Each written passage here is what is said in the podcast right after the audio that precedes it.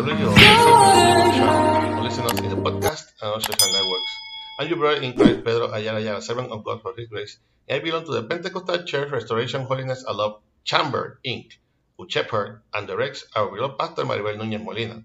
Our church is located at Calle Flamboyant 194, Pueblo Indio, in Canóvanas, Puerto Rico, and this is the ministry that bears my name from the school to heaven, de la escuela para el cielo. We will be using the Holy Bible app that you can get free of charge on both the Android platform and the App Store. The verse of the day is in Deuteronomy 6 5. Deuteronomy 6 5. This is the International Standard Version and reads like this The powerfully Word of God is read in the name of the Father, the Son, and the Holy Spirit. Amen. You are to love the Lord with the God with all your heart all your soul and all your strength.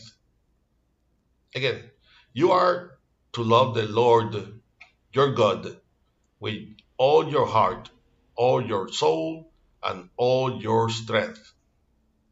Please God, continue blessing your already blessed word, the great commandment. The first five books of sacred scripture, the Bible, were written by Moses, a servant of God chosen to be leader and liber- liber- liberator, liberator of the Hebrew people.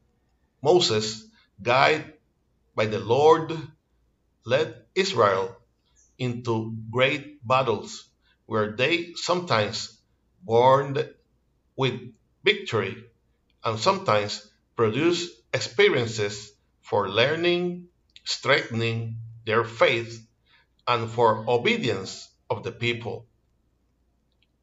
For the people to show obedience, obedience, obedience to his word, the Lord issued through his servant Moses basic commandments governing behavior among all mankind.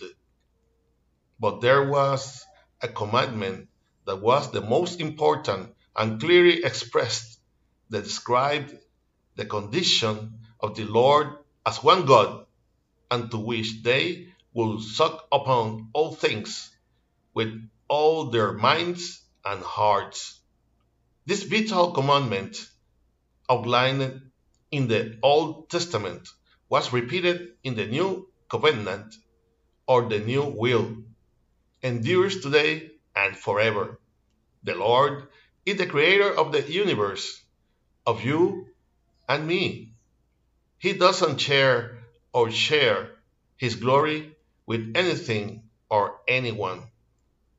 Brothers and sisters, let us not waste our time energized by honoring human beings or objects or other than Jehovah, our Creator. You better seek God's presence Seek praise and please Him. Remember, the principle of wisdom is fear of Jehovah. So let us love Him above all things and obey Him in everything as well. Amen. I hope that this short exhortation will serve as a reflection and strength to your life in this morning that the Lord has made. For and to our email, ministerio de la escuela cielo at gmail.com. You can also get us on YouTube and listen us in the podcast in Facebook. Remember to like and share to support this ministry. If you have not already subscribed to this channel, where from Monday to Friday, we will give what we have received by grace.